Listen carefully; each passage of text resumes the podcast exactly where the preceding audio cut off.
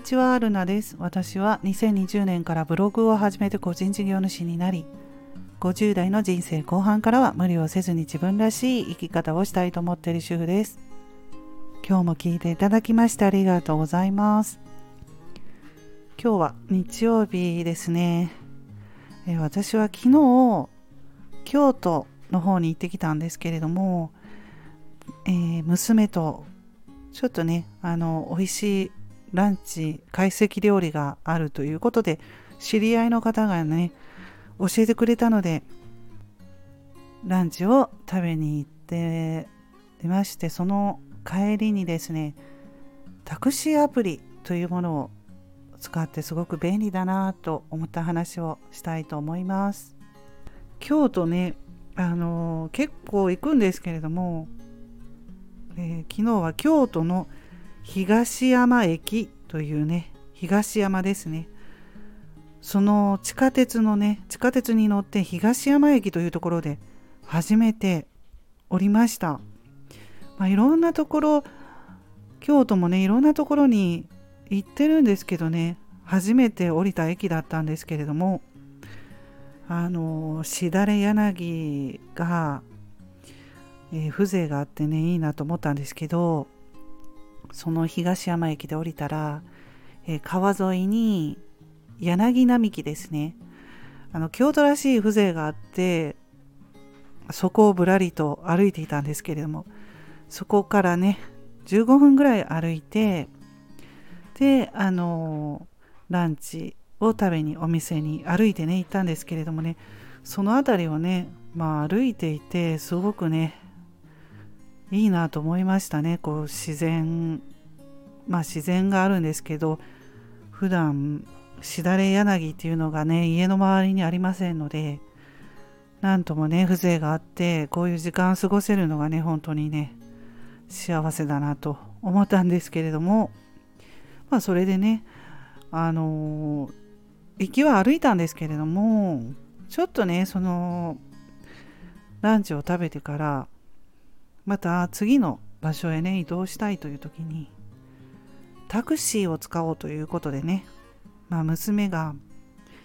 タクシーアプリ今ねタクシーアプリがあるんですけれども昨日使ったのは Go タクシーっていうスマホにアプリをね取り込むんですよ。そしてそれでねあの若いですから娘がよく知っていてそういうことを。私は普通にねタクシー乗り場で乗るっていうのしかやったことがなかったんですけれどもそのタクシーアプリを使って目的地まで行ったんですけれどもね次の。でねすごくね楽だなって思ったんですよね。でそれがやり取りをね減らせた。やり取りを減らすというところで。もう先にねそのタクシーアプリを使って目的地をね知らせてるんです。ここまで行きたいっていうことでね。なのでもうあのタクシーが来た時にはどこに行くか分かってるのでどこどこまでとかねいうのを省けますしそれにもうね5分ぐらいもう早い時で3分ですぐ来てくれるんですよその